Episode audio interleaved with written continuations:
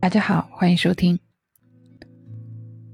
福利士国方圆四千多里，东西长而南北窄，土地肥沃，花果茂盛，气候较印度其他国家更寒冷，国民性情较为急躁，信仰外道者居多，天祠数十所，伽蓝只有十余所，僧徒不足千人，大小城均席。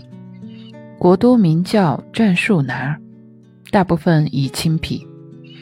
旧王宫宫城内尚有三千余户居民，如同村镇般聚居。大河东北有座寺院，僧徒很少，但学业清高。国都往西，顺着河岸边有一座佛塔，高三丈，南面临河。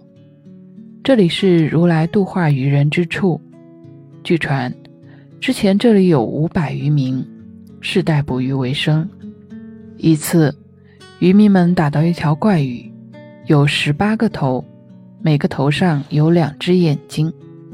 正欲将其宰杀时，恰逢世尊在废舍离国用天眼观照之此，遂运用神通来到河岸边劝阻渔民，并再次运用神通使怪鱼开口说话。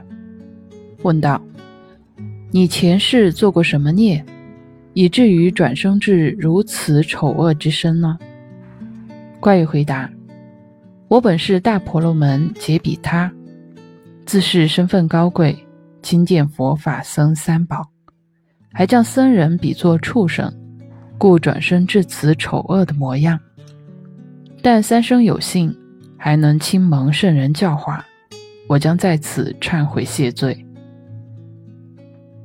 如来遂为渔和渔夫们说法，渔夫们受到感召，当场皈依，故后人于此建塔纪念。度化塔往东北行百里，有一旧城，城西有阿育王所建佛塔，高百尺。如来曾于此说法六个月。旁边几步远，另有一座小塔。如来从前在此给比丘制定戒律。小塔的西边有供奉如来指甲和头发的佛塔。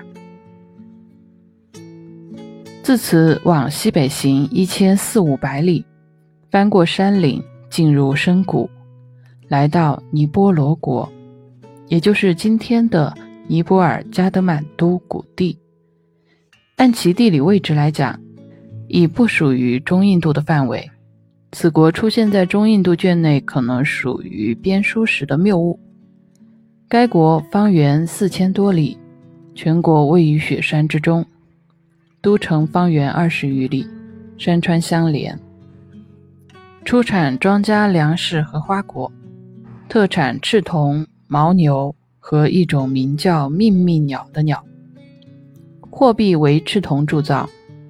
气候寒冷，民风诡诈，人性粗犷剽悍，信义观念淡薄，不好学问，只会一些手工艺，形貌丑陋，信仰繁杂。伽蓝和天慈遍地，僧徒两千余人，大小城均习。其国王乃刹帝利种姓的利彻婆族人，治学清高，笃信佛法。